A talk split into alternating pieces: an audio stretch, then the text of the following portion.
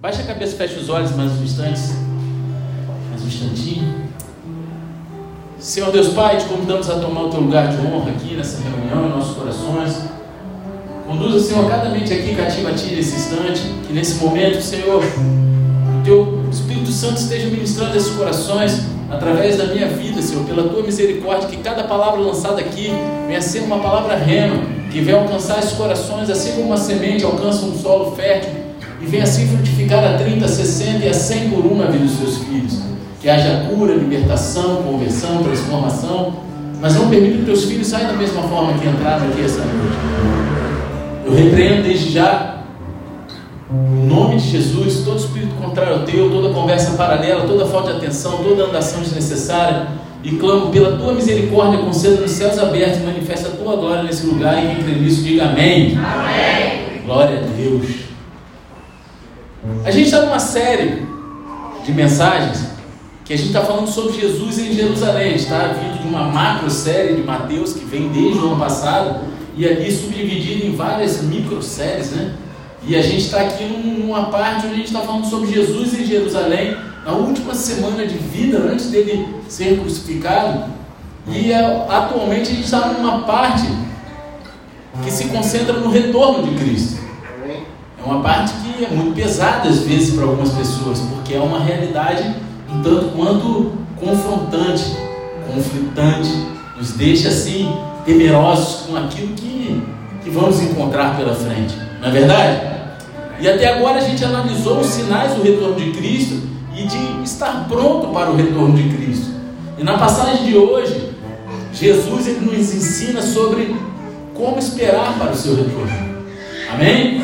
E para a gente entender melhor, vou pedir para que vocês abram a palavra de Deus no Evangelho de Mateus, capítulo 25, versículo 1. Quem for achando, dá um eita glória aí, bem pentecostal. Eita se glória. você não tiver Bíblia, pega a cara na televisão. Eita e se você não estiver achando, abre em qualquer lugar, faz cara de cachorro, mas fala assim: Meu Deus.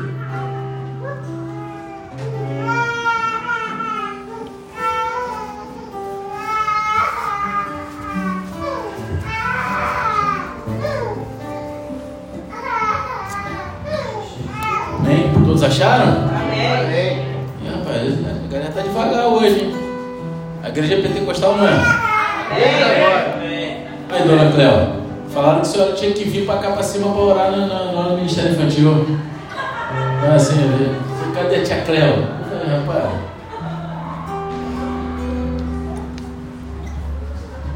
Diz assim: Então o reino dos céus será semelhante a dez virgens que, pegando as suas lamparinas, saíram e encontraram-se com o noivo. Cinco delas eram imprudentes e cinco prudentes. As imprudentes, ao pegar as suas lamparinas, não levaram óleo consigo, mas as prudentes, além das lamparinas, levaram óleo nas vasilhas. Amém? A passagem de hoje, sobre o retorno de Cristo, veio com, com uma surpresa para nós. As duas primeiras passagens sobre o retorno de Cristo, né? A gente viu anteriormente, né? Amém? Amém. Então, quando a gente estudou os sinais do retorno de Cristo aqui, a gente viu que os sinais do retorno de Cristo eles estão ao nosso redor o tempo todo, se intensificando. E que Cristo ele poderia retornar a qualquer momento, amém? Quem está comigo? Amém.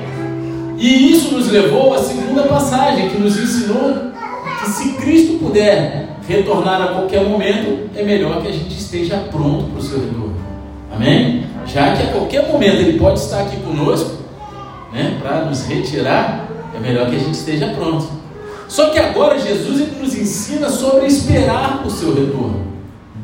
Né? E Jesus ele poderia retornar hoje, ou amanhã, ou até na próxima semana. Mas e se ele não fizer isso? E se ele não retornar o quanto antes? Porque eu não sei vocês, mas o meu clamor diário, as minhas orações é Senhor, volta logo. Já não aguento mais, volta logo. Né, Deus? Vem nos tirar daqui dessa loucura, dessa polarização, desse turbilhão de, de falsos profetas, mentiras, ensinamentos absurdos, onde, enfim. E se o retorno dele estiver um pouco mais longe daquilo que a gente espera? Então a gente precisa estar pronto para esperar. A gente precisa estar pronto para o momento que ele vier. pessoalmente, a gente precisa contar com o fato de que Jesus ainda não retornou em nossa geração. E historicamente precisamos contar também com o fato de que cada geração pensou que poderia ser a última. Assim como eu falo de coração e eu creio com toda a minha força que nós somos o ceifeiro da última seara, eu acredito que somos a última geração. Alguns que vieram antes de mim também acreditavam com toda a força isso. Amém. E como aprendemos anteriormente, os sinais do retorno de Cristo eles são cíclicos. Eles se repetem a cada geração. Jesus diz que são como dores de parto, dores de um nascimento, que se repetem, mas aumentam em frequência e intensidade à medida que se aproxima do fim. Assim como uma gestação, quando a mulher entra no trabalho de parto, ela começa a intensificar e vai ficando mais forte, mais forte, mais intenso. E a frequência até que dá a luz. Assim é o momento que vivemos. Os sinais eles estão aumentando em intensidade e frequência à medida que se aproxima do fim, à medida que o parto está chegando, à medida que né, a boda do cordeiro vai, vai chegar. O problema é que nunca temos certeza de onde estamos no ciclo. Poderíamos estar bem no final, ou poderíamos estar em algum lugar no meio. Nós não sabemos, falar efetivamente em que ponto desse ciclo nós estamos. Então, não precisamos apenas estar prontos para o retorno de Cristo, mas também precisamos estar prontos para esperar. A gente precisa estar pronto para esperar. E, é, e é, é, importante notar que essa passagem fala de dois grupos né, de, de, de virgens, prudentes e imprudentes. Só que aqui não está falando de ímpio e de crente, está falando de tudo crente. São dez crentes. Eram dez crentes, metade estava pronto para esperar, a outra metade não estava. Então vamos botar, é a mesma coisa que chegasse assim, ó, metade daqui da igreja vai estar tá pronta, a outra metade está tá vacilando. Ou ao contrário, né? Porque a pessoa daqui pode se sentir ofendida, mas é só um, um exemplo, tá? Ah, pastor já falou logo que é o meu lado que vai para o inferno. Não, meu irmão, não é de lado. Quê? O que, que foi? Lado A e lado B. Lado A e lado B, né? Não pode falar de direita e esquerda não, tu dá treta, né? Então tá bem. Pula essa. Mas vocês estão entendendo? Então vale a gente ressaltar de que são pessoas que conheciam o Evangelho, eram pessoas que conheciam a Deus, sabiam da história, mas não se prepararam, não estavam prontos para esperar o tempo que tinha que esperar. Algumas pessoas elas podem estar prontas para seguir Jesus por um ou dois meses, ou até mesmo por um ano. Mas Jesus disse em Mateus 24, 13: Aquele, porém, que ficar firme até o fim, esse será salvo. Pode ser que demore dois meses? Pode. Pode ser que demore um ano? Pode, mas pode ser que demore a tua vida toda. E quanto que é a tua vida toda? Também não sabemos. Você sabe qual é o último dia da tua vida? Deus sabe, mas você não sabe. Para mim podia ter sido na sexta-feira. Né? Ou lá dia, dia, dia 4 de dezembro de 2020. Né? É, não, a gente tem que ser realista. Eu não, não tenho dor nenhuma de falar do fim da vida, porque eu sei para onde eu vou. Eu tenho a convicção de dar para onde eu vou.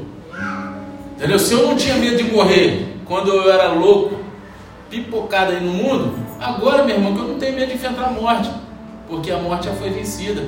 Né? Está escrito na Bíblia que aquele que quem Cristo ainda que morra viverá. Eu creio nisso, eu creio na vida eterna. Mas a gente precisa permanecer firme até o fim. E portanto precisamos estar preparados para seguir Jesus por toda a vida se necessário. Precisamos estar prontos para esperar pelo retorno de Cristo. Jesus, ele nos ensina essa verdade por meio de uma parábola. E na passagem de hoje, Jesus ele compartilha conosco a parábola das dez virgens ou dez damas de honra, depende da versão que você tiver, né? Dez damas de honra esperando o noivo. Tem a versão antiga, ah, aquelas Almeida revista atualizada, Almeida corrigida, cada uma, né, NVI, mas enfim, a ideia aqui é de que eram dez virgens e metade estava preparada e a outra metade não estava preparada, né? Então, a parábola é bem é bastante fácil de identificar o noivo com Jesus e a chegada do noivo com o retorno de Cristo. 10 é um bom número redondo. E assim as dez virgens ou damas de honra, elas representam todos que estão esperando por Cristo, enquanto suas diferentes ações representam aqueles que estão preparados para esperar e aqueles que não estão preparados. Não precisamos apenas estar prontos para o retorno de Cristo, precisamos estar prontos para esperar. E é difícil esperar, porque precisa perseverança, precisa preparar o ambiente, você precisa gerar condições de você não ficar para trás. Você está entendendo? A gente precisa estar pronto, precisamos aprender a esperar. Então a gente vai olhar para a parábola das dez virgens juntos, amém? amém? E a parábola ela começa com todas as dez virgens esperando pelo noivo. Né? Versículo 1 ao 5 que diz assim: Então o reino dos céus será semelhante às dez virgens que, pegando as suas lamparinas, saíram encontrar, a encontrar-se com o noivo. Cinco delas eram imprudentes e cinco prudentes. As imprudentes, ao pegar as suas lamparinas, não levaram óleo consigo, mas as prudentes, além das lamparinas, levaram óleos nas vasilhas. E como o noivo estava demorando, todas ficaram sonolentas e, e adormeceram. Esse é o risco que todo cristão corre no meio do caminho. É achar, está demorando, está tudo tão tranquilo e você desaperceber, ficar sonolento. Há várias coisas que a gente pode aprender com essa primeira parte da parábola. Em primeiro lugar, o retorno de Cristo será um evento alegre para todos os cristãos. No capítulo 24, Jesus usou principalmente imagens negativas para o seu retorno: relâmpagos, abutres, enchente, né, o dilúvio, um ladrão invadindo a sua casa no meio da madrugada, mas aqui no capítulo 25 ele usa uma imagem positiva: damas de honra, virgens esperando o noivo aparecer. Né? Ou seja, algo positivo. E por que a diferença? O retorno de Cristo será um evento terrível para os incrédulos, mas será um evento feliz, alegre, muito bom para todos aqueles que creem, para aqueles que estão preparados esperando. As imagens anteriores elas são destinadas como um aviso aos incrédulos. Enquanto essa imagem das damas de honra encontrando noiva é destinada a ser um incentivo aos crentes, aqueles que creem. É um incentivo. Não adormeça. Não abandone a sua fé. Não esteja despreparado. Porque o inimigo ele, ele não cansa, não. Ele fica ali no teu derredor só esperando tu dar um molezinho para te minar, para você ficar em desvantagem. Um casamento ele é um dos eventos mais alegres que acontecem aqui na Terra, não é verdade? Você já viu um casamento, a não ser aqueles que tinham na roça antigamente, que os caras eram obrigados a casar, né? Tinha esse negócio antigamente, não tinha? Tinha não? Não sei, na minha época não, mas na tua época tinha?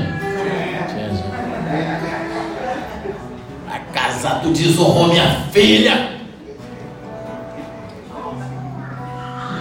Tirando isso, é um evento alegre. E o retorno de Cristo, ele vai ser um evento mais alegre para os crentes. Vai ser um evento top da galáxia. Sabe, quem, quem gostava de parrave no mundo?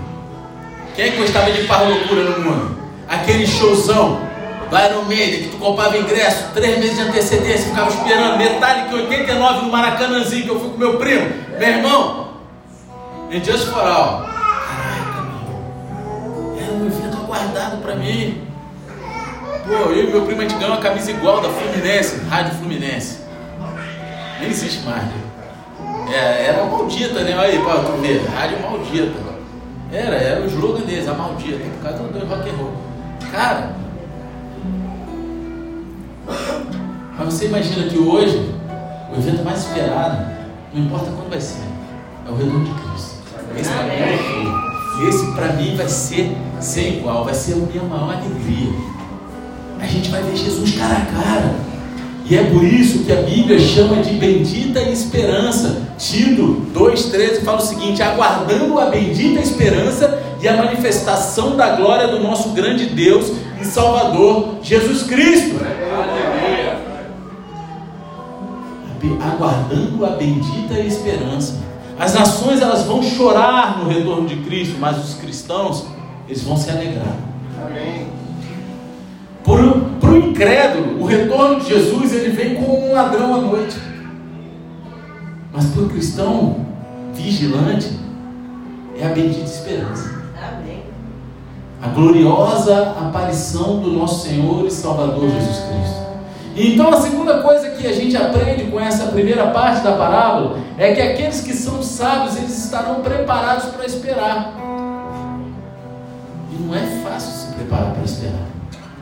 Isso é retratado pelas dez virgens tolas e sábias, prudentes e imprudentes, depende da tua versão.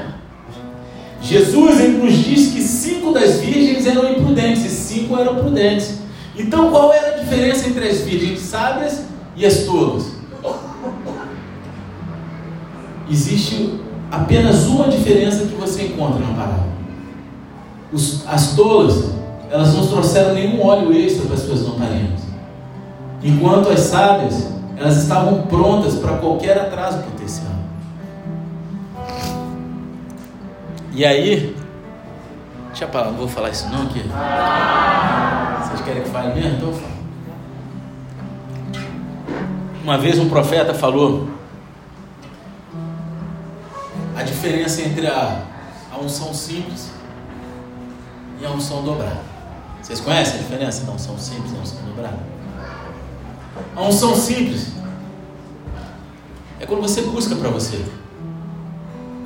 E você tem aquela unção para sobreviver a sua vida. Mas a unção dobrada, e ele fala, enquanto falava isso, ele estava com a mão fechada. É quando você tem para você e você tem algo para entregar para outra pessoa. Você entrega para um, então você tem a unção. E o que, que aquele óleo representa? Aquele óleo representa unção, separação, preparação. Se você quer ter óleo de sobra, você tem que buscar não só para você, você tem que buscar o suficiente para você e para Mas não quer dizer que os outros vão ser salvos pelo teu óleo, pela tua unção. Mas o teu óleo e a tua unção, eles vão contagiar as pessoas que estão ao seu redor para que elas busquem a sua própria unção. Vocês estão entendendo? Amém. E essa é a grande diferença. Enquanto as tolas não tinham óleo, as sábias estavam lá cheias de óleos preparadas. Elas estavam cheias da unção. Os tolos não trouxeram nenhum óleo extra para suas lâmpadas.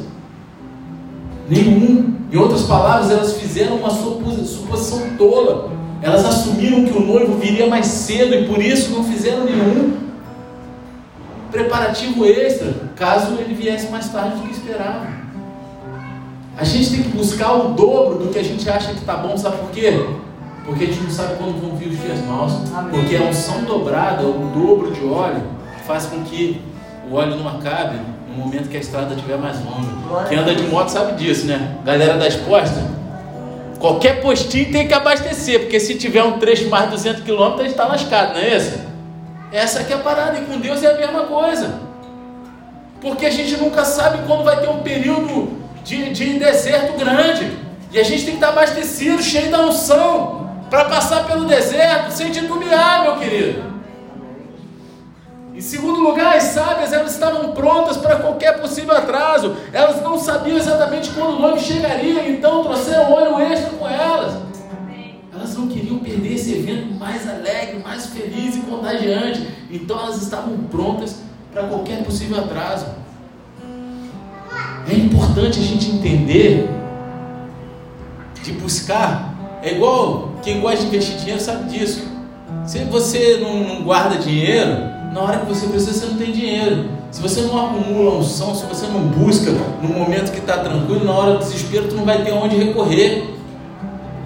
Você tem que gerar uma, uma poupança celestial para se preparar, para você estar tá fortalecido no, no, momento da pancadaria. Que isso, não vai ter pancadaria, meu irmão. É tiro, pancada e bomba o dia inteiro.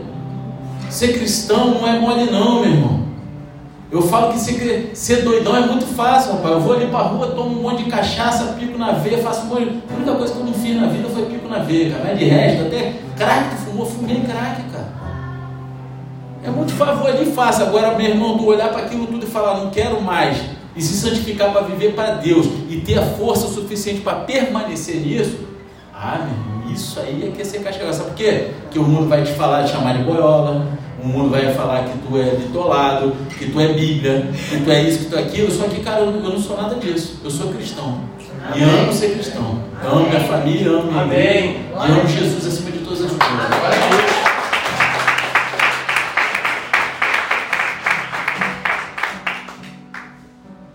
E o que nos leva ao terceiro ponto dessa sessão. Esperar é difícil, mesmo quando você está pronto para possíveis atrasos. Ainda assim, esperar é difícil. Às vezes a gente está preparadão, a gente se prepara todo, a gente faz os nossos planos. Mas não é por causa disso que vai ser molezinha, não, meu querido. Ô, pastor, eu vim aqui para receber uma palavra de esperança. Você está falando que vai ser pancadaria. Se eu falar que vai ser o contrário, eu vou estar mentindo para você, meu irmão. Eu não posso mentir. Jesus ele diz que o noivo ele estava vindo há muito tempo e todas as dez virgens ficaram sonolentas e adormeceram. Elas cansaram. Observe que Jesus não disse que o noivo chegou tarde, apenas que ele demorou mais do que, que aquelas pessoas esperavam que ele poderia demorar. Não falou, ah, ele se atrasou, ele chegou tarde. Não, ele demorou um pouco, mais do que os outros esperavam. Jesus ele vai vir no momento exato que Deus decidiu. Não é atrasado. A gente é ansioso. A gente quer logo, no nosso tempo.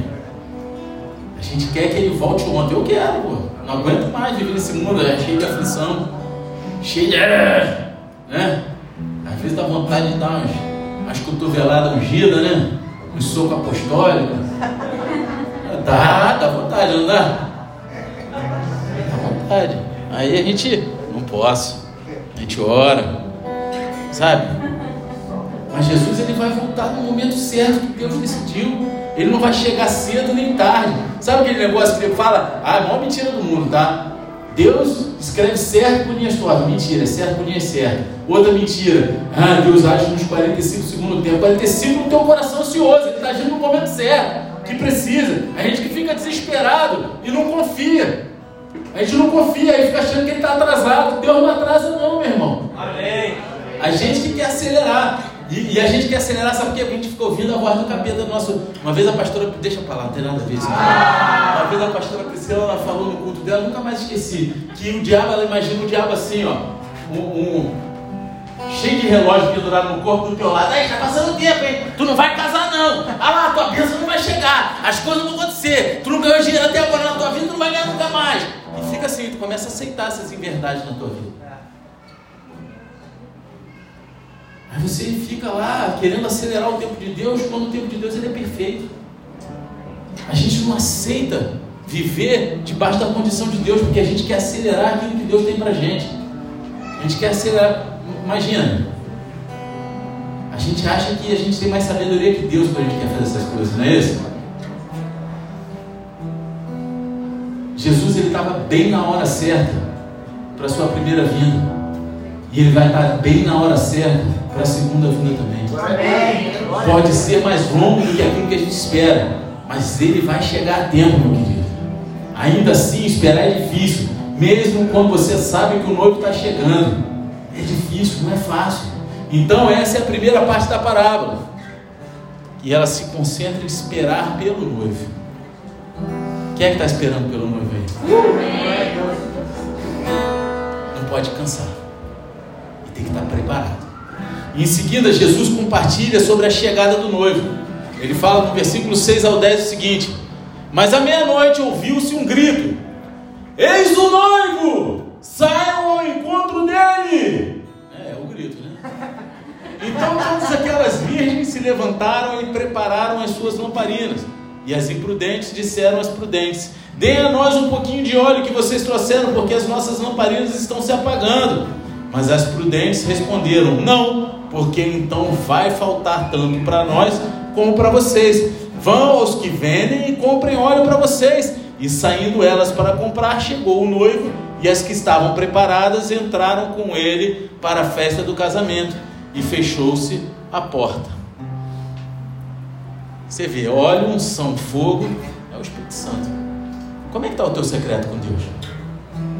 Você está incendiando? Porque não adianta você querer chegar aqui no culto sapatear no fogo. Se ele canta lá na palha, se ele dança na chuva, lá na sunga, lá na saia, pega na vassoura e anda. Se você no secreto não pega nada, é só emoção aqui. Se você não está buscando no secreto, você vem entregar o que para Deus aqui? Porque aqui a gente vem para cultuar, não vem para receber. Pela misericórdia a gente recebe. O que a gente recebe é no secreto. A gente se fortalece no secreto é que a gente oferece o que a gente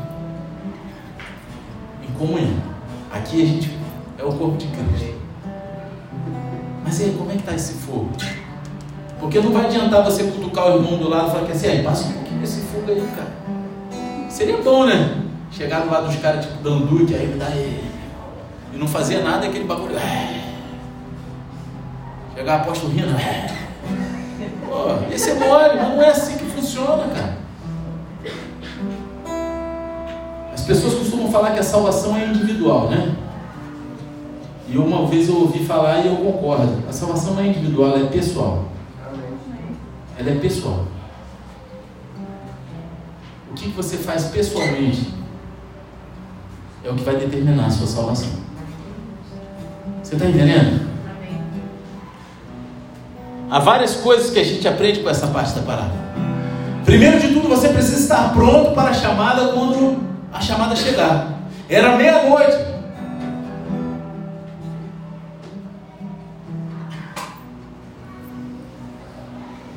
Era meia-noite. E tem gente que já está dormindo. Acorda! Meu Deus. Todas as dez virgens estavam dormindo quando Cristo de repente acordou. Eis o noivo, saiam ao encontro dele. Você está dormindo, hoje meia-noite é, é cedo, né? Ainda bem que é. Não vai. Não vai, né? acorda de 3 em 3 horas. 9 e meia. Não, ele acorda de 3 em 3 horas, né? Você dorme uma hora e meia, porque até você pegar no sono depois que bota para dormir, não é assim? Esse negócio de 3 em 3 horas é para eles que funciona. Para a gente que está acordado e cuidando das crianças, é uma hora e meia, uma hora só. É cochilinho. Às vezes a Bíblia, na Bíblia, ficar sonolento nos é pintado assim com como algo negativo quando se trata de esperar pelo retorno de Cristo. Mas nessa passagem é apenas um efeito natural de esperar pelo noivo. Não há nada de errado em dormir, amém? Eu vou falar para você, não, pô, pastor, não quer que eu durma. Aí vai chegar a galera tudo assim, ó, com os palitinhos no olho. Não, não é disso que eu estou falando. Todo mundo tem que dormir, amém? Faz parte da vida, é bom dormir. Deus quer que a gente durma. Graças a Deus, né? Dormir é bom. Eu não gostava muito não. Hoje em dia eu tô ficando velho, tô apreciando mais um pouco. É, tu vai ficando velho, vai ficando mais, né? Vontade de dormir. Mas você precisa, não tanto assim não, eu gosto, eu gosto de fazer um monte de coisa, sou aceleradão. Mas você precisa estar pronto para a chamada quando essa chamada chegar. Você precisa ter feito todos os preparativos necessários. Sabe? Não importa quanto tempo você tenha que esperar, você precisa estar pronto quando o sinal do Filho do Homem aparecer no céu e essa última chamada da trombeta soar nos céus. É que nem assim, eu gosto muito de dar um rolezinho de moto. Quando eu vou pegar uma estrada de moto, pô, aqui bate aquela ansiedade, né? Aí eu já preparo no dia anterior lá, eu já preparo a mochila, prepara a roupa até porque eu acordo, tem as crianças em casa para não fazer barulho, então eu já deixo tudo sempre pronto. Está tudo preparado. Só que aí eu tenho que acordar, geralmente sai de madrugada, né? Gente marca de madrugada para desespero do Nick. Cadê o Nick? O Nick fica desesperado com isso. Pô, mas ele está sendo tratado, né? Está melhorando, está bem melhor. Agora ele só atrasa um minuto, dois minutos. Antigamente, pô, a primeira vez eu fingi que ia deixar ele para trás, fui embora. É, era virgem, de, é, virgem imprudente. Agora ele está ficando mais prudente. Eu preparo tudo. E aí eu fico, aí eu deito, minha cabeça fica um turbilhão. Aí eu ponho, né, eu tenho aqueles smartwatch que vibra né, no, no despertador. Aí eu ponho ele, que aí me acorda no sapatinho. E aí eu deito para dormir e falo assim, caraca, faltam quatro horas. Faltam cinco horas para eu acordar. Faltam quatro, eu não consigo dormir. Daqui a pouco, estou esperando, estou esperando o sono lento cair. Só que quando o despertador toca, eis o noivo! Eu acordo na hora, está tudo preparado. Tá ligado? Sabe aquele desenho animado? O cara pula dentro da calça assim, blá, blá, blá. tipo isso. Só que para Deus, cara, tem que ter o mesmo zelo, até mais. A gente tem que estar preparado. A gente tem que estar pronto quando tocar o alarme. Quando aparecer o som ecoando da trombeta, a gente tem que estar ali preparado. Jesus diz que sua vinda vai pegar os tolos despreparados. Mas por quê, pastor? Porque eles não esperavam que ele demorasse tanto. As cinco virgens todas, elas não trouxeram nenhum óleo extra. Elas não estavam preparadas para esperar mais longo do que o esperado delas. Elas botaram tempo no coração delas e acabou. Então ali acabou o óleo delas. Então suas lâmpadas estavam se apagando quando o noivo chegou. Bem na hora. Sabe aquele negócio? Pô, logo agora. É sempre assim. É quando você não está preparado. É sabe, é quando você não revisa o teu step, é que fura o teu pneu. Não é isso? Quem é que já passou por isso? Vai botar o step, pei. Ué, ué. Tu achou que ele era auto, auto, auto, auto inflável, né? Inflável? Inflável, né? Já no SBN, né? Não é, é igual tem um. Não, deixa eu falar essa Não é que tinha um presbítero lá da igreja de Boiçucano, que ele tinha um carro velhinho que ele usava pra, na roça lá, né? Que ele, engenheiro, ele ficava indo nas obras, era um golzinho. Mas, pô, que pensa no carro velho, acabado. Eu falo, caraca, esse carro anda ainda? Ele é autoconcertante, pastor. Como assim? Aí ele aparece no barulho dele, eu não falo nada, não, só olho, daqui a pouco o barulho para e continua andando. Você é bom mesmo, autoconcertante. Tá não são, né? Autoconserva, já vi forno autolimpante, eu achava que tinha as nanotecnologia lá dentro, tava uns paninhos limpando o forno, mas tudo mentira. Autolimpante, né? Tu acha que quando é moleque, eu pensava um monte de coisa, né?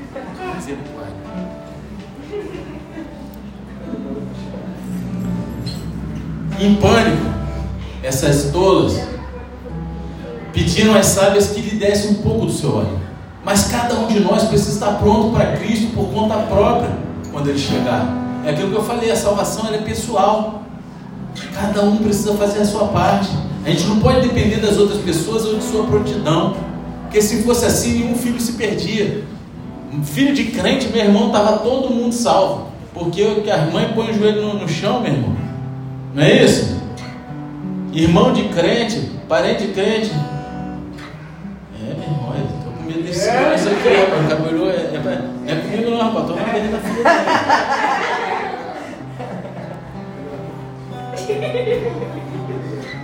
Te tá? As virgens todas, elas correm para comprar mais óleo. Mas quando elas foram comprar óleo, o noivo chega. E aquelas que estavam prontas acompanham o noivo para o banquete de casamento. Só que, uma vez que todos eles entraram, a porta fecha. E aí, meu, é tarde demais. Aí não adianta chorar porque o tempo já passou.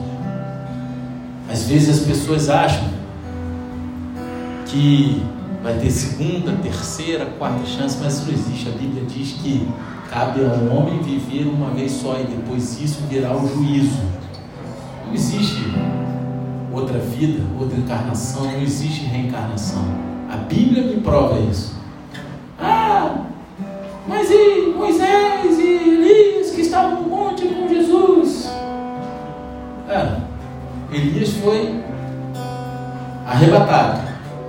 Amém? Amém. E ao meu entender, segundo conteúdos históricos, Moisés também foi arrebatado. Porque quem escreveu sobre sua própria morte foi ele. Aí a Bíblia diz que houve uma guerra nos céus pelo corpo dele. Eu não posso pensar nessa guerra sem um arrebatamento.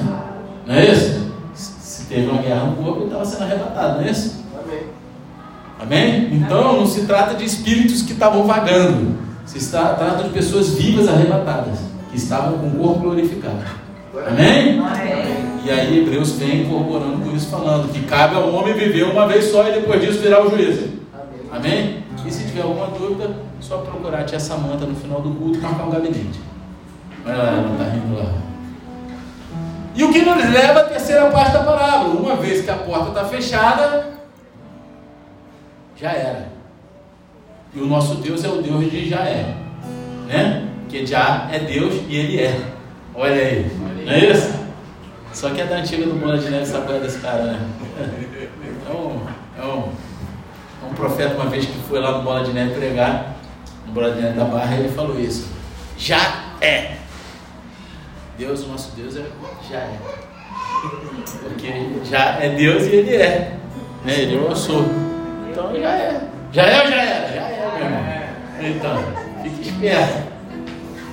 Mateus 25, 11. Mais tarde chegaram as virgens imprudentes, dizendo: Senhor, Senhor, abra a porta para nós. Mas o noivo respondeu: Em verdade lhes digo que não as conheço. Quando Cristo vier, Ele vai reunir o seu povo em seu reino. A festa de casamento ela vai começar e a porta vai ser fechada. E agora chegamos à parte mais triste de toda a parábola. Aqueles que não estavam prontos vão implorar para que a porta seja aberta. Eles vão reconhecer a sua tolice. Eles vão ser cheios de arrependimento. Eles vão implorar a Cristo por uma segunda chance. Senhor, Senhor, abre a porta para nós. Mas Jesus dirá a eles: Em verdade lhes digo que não os conheço. Isso é semelhante às palavras de Jesus do Sermão da Montanha, Mateus 7, 22, 23, que diz assim: Muitos naquele dia vão me dizer: Senhor, Senhor, nós não profetizamos em Seu nome, e em Seu nome não expulsamos demônios, e em Seu nome não fizemos muitos milagres. Então lhes direi claramente: Eu nunca conheci vocês, afastem-se de mim, vocês que praticam o mal. É triste, é triste. A gente fala muito sobre conhecer Deus e Jesus. Muitas vezes perguntamos às pessoas: Você conhece Jesus como Senhor e Salvador? E tudo isso é muito bonito, é maravilhoso, é digno. Mas a Bíblia também fala sobre Deus e Jesus nos conhecer. E eu me lembro no início da pandemia, naquelas lives que eu fazia de manhã, uma, Deus ministrou numa, numa uma devocional. Foi assim: quem nós somos para Deus? Porque quem Deus é? Ah, meu único Senhor e Salvador, a resposta é clara, mas e aí? Como Deus nos conhece? Quem, quem, o que, que nós representamos no reino de Deus? Você está entendendo? No último dia, a pergunta não será tanto: ah, você conhece Jesus? Ainda que você não tenha reconhecido ele em vida, você vai chegar lá e você vai saber quem ele é. Você conhece Jesus. Mas ele te conhece? Essa é a pergunta. Ele tem intimidade contigo? Que ele quer, mas você tem com ele?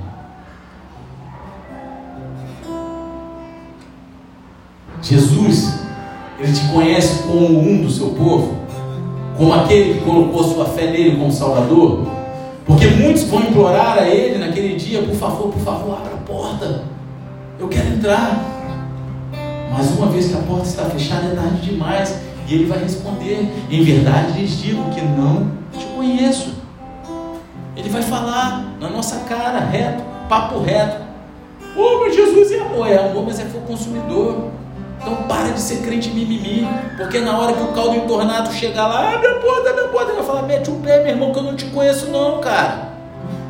É, nova tradução, a linguagem do Glenelson, né? Mete o pé, meu irmão.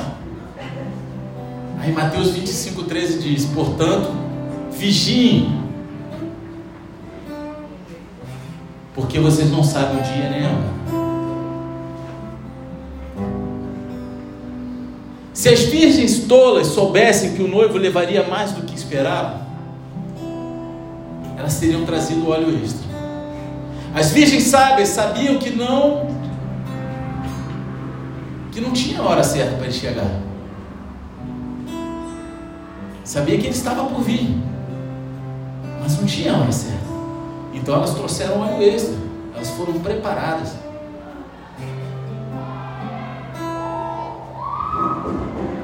Isso, isso me lembra. Deixa eu falar. A pastora não está aí. A gente foi fazer a viagem para Palhoça, né, de, de moto. Aí o pastor Rafael, não o pastor Rafael aqui de Cabo Frio, não, é outro pastor Rafael, estava com a gente. Aí ele tem, uma, ele tá, tem uma shadowzinha, né? Aí também a autonomia não é muito longa, né? Aí tinha street glide, tinha moto que tem a autonomia maior. E a gente com, né, com a Sport Tzinha e tal, pá. Aí ele foi querer levar um, um uma garrafa de, de gasolina. Aí, pô, se der treta aí, a gente vai. Eu falei, rapaz, isso né, é proibido carregar na moto assim, gasolina à parte. Tem que ter tudo um esqueminha, não pode ser assim não. É, mas agora já tem, já aprendeu, meu irmão.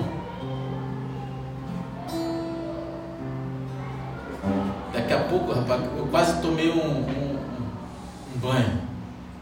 Eu estava atrás dele.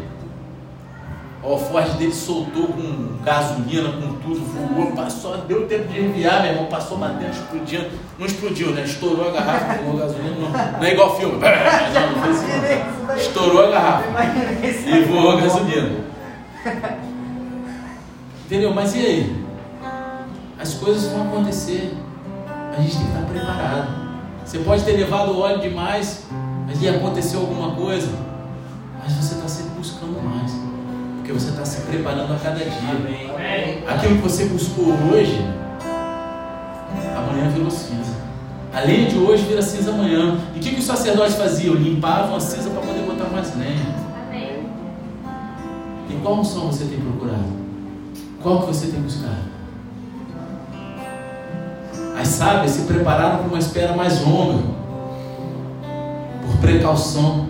Jesus diz, portanto, vigiem, porque você não sabe o dia nem a hora. Baixe a cabeça, feche os olhos.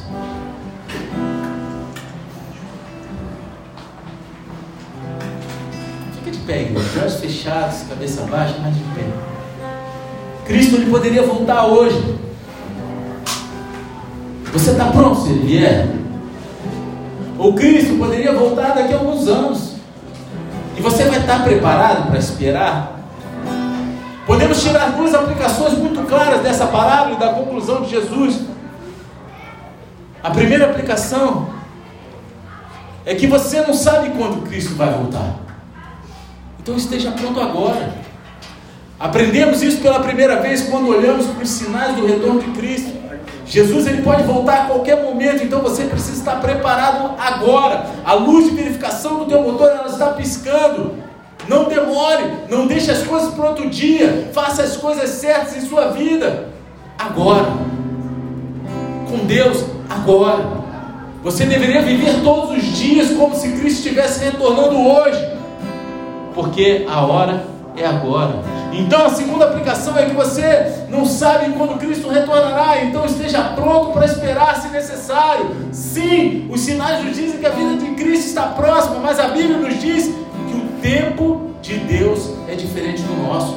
O apóstolo Pedro escreve em 1 Pedro capítulo 3: Mas há uma coisa, amados, que vocês não devem esquecer: que para o Senhor um dia é como mil anos, e mil anos são como um dia. Você precisa viver a sua vida como se Jesus pudesse voltar hoje. E você precisa viver a sua vida como se Jesus não voltasse até muito mais tarde. Você tem que estar pronto para hoje e preparado para esperar. Amém. Muitos não. Esperar é difícil. É fácil desanimar esperando que Cristo retorne. Vemos os sinais e nos perguntamos por que está demorando tanto. Você precisa estar preparado, tanto para o curto quanto para o longo prazo. Amém. Você precisa estar pronto para viver para Jesus não apenas por uma temporada, mas pelo resto da tua vida. Não é só na hora do teu desespero. Ah, minha mulher separou de mim, eu vou para a igreja. Vem, mas permanece.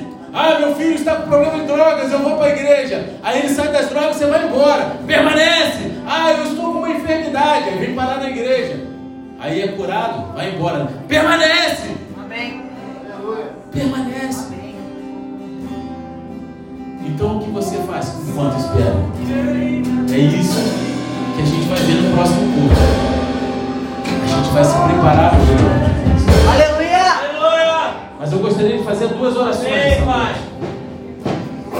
Primeira oração é com você que de repente entrou aqui pela primeira vez hoje. Ou você já tenha vindo aqui na igreja, esteja frequentando essa ou outra igreja.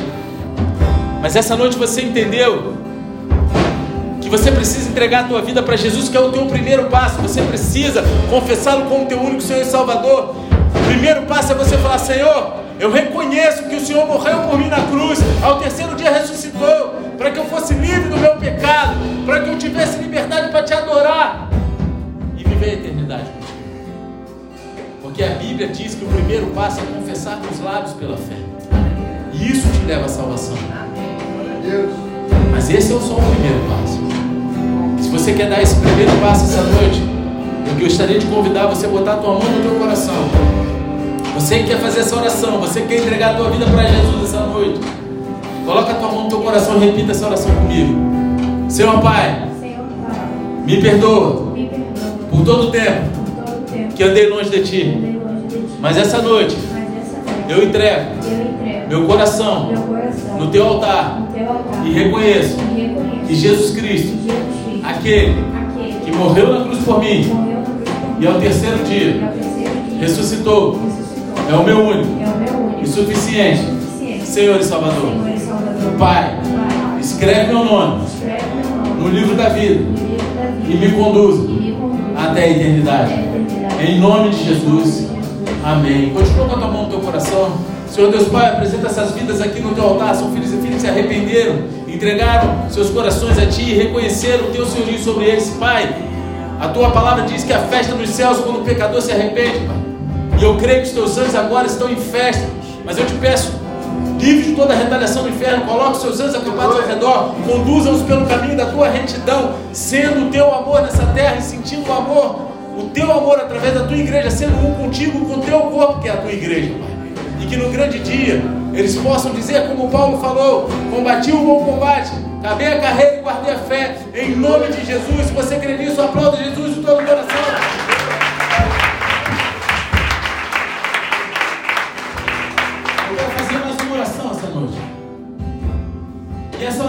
Você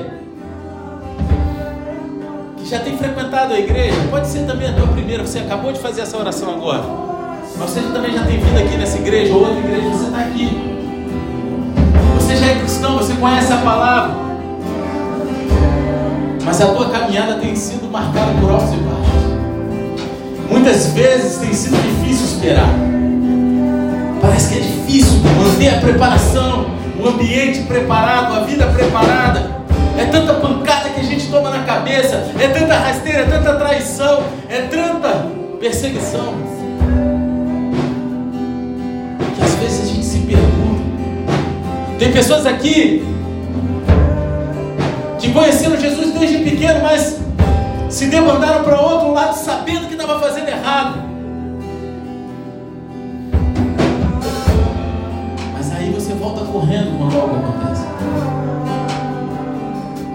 Ele voltasse no tempo que você estava lá do outro lado? Deus ele quer dar experiências.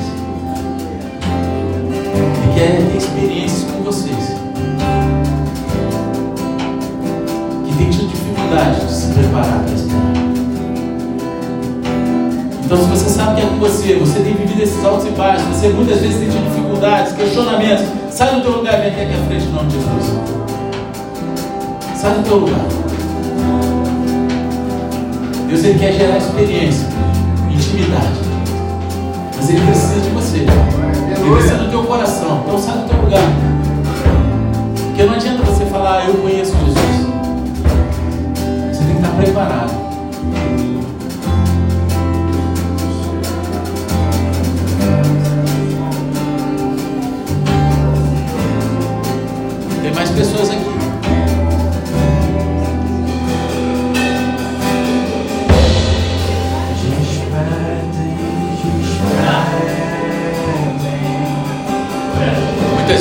Passa por traumas em nossas vidas que deveriam nos fortalecer.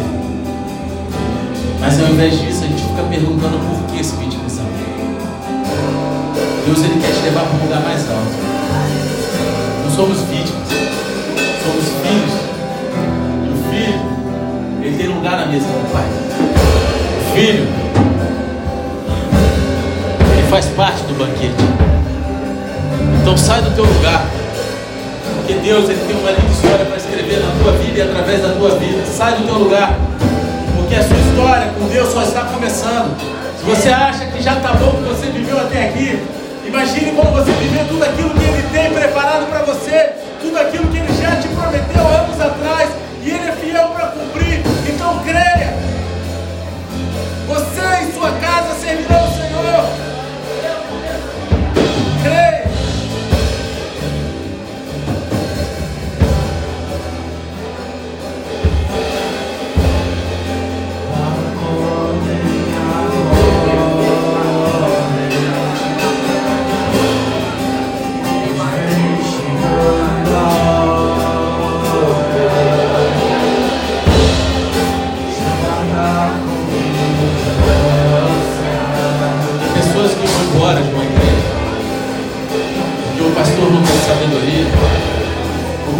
Líder falou algo errado. Mas Deus não tem nada a ver com essa história. E quem é o dono da igreja não é o pastor, não é o líder. É Deus. É Deus. E é difícil permanecer com a chama acesa longe do brasileiro. A maior mentira que o diabo inventou foi: eu sou a igreja, eu não preciso estar na igreja. A igreja é a junção dos filhos de Deus. Nós somos o templo de habitação do Espírito Santo. Mas a igreja é a eclésia, é a comunhão. E é na comunhão que Deus derrama a sua unção. É na comunhão. Quer ter óleo? Busca no secreto e viva a comunhão. Quer ter óleo extra? Busca no secreto Sai do teu lugar. Sai do teu lugar. Tem pessoas aqui que Deus está me falando que viveram uma longa jornada afastado da presença. Na individualidade. E Deus te chama essa noite para comunhão. Ele quer restaurar a tua comunhão com o corpo dele, que é a igreja. Essa aqui não é perfeita, mas tem sido aperfeiçoada a cada dia. E sai do seu lugar essa noite, porque é Deus falando. Ele quer transformar o teu coração, Ele quer transformar a tua mente, e Ele quer te conduzir para que no grande dia você não seja como as virgens todas e imprudentes, você esteja preparado. Preparado, sai do teu lugar. Sai do teu lugar, em nome de Jesus.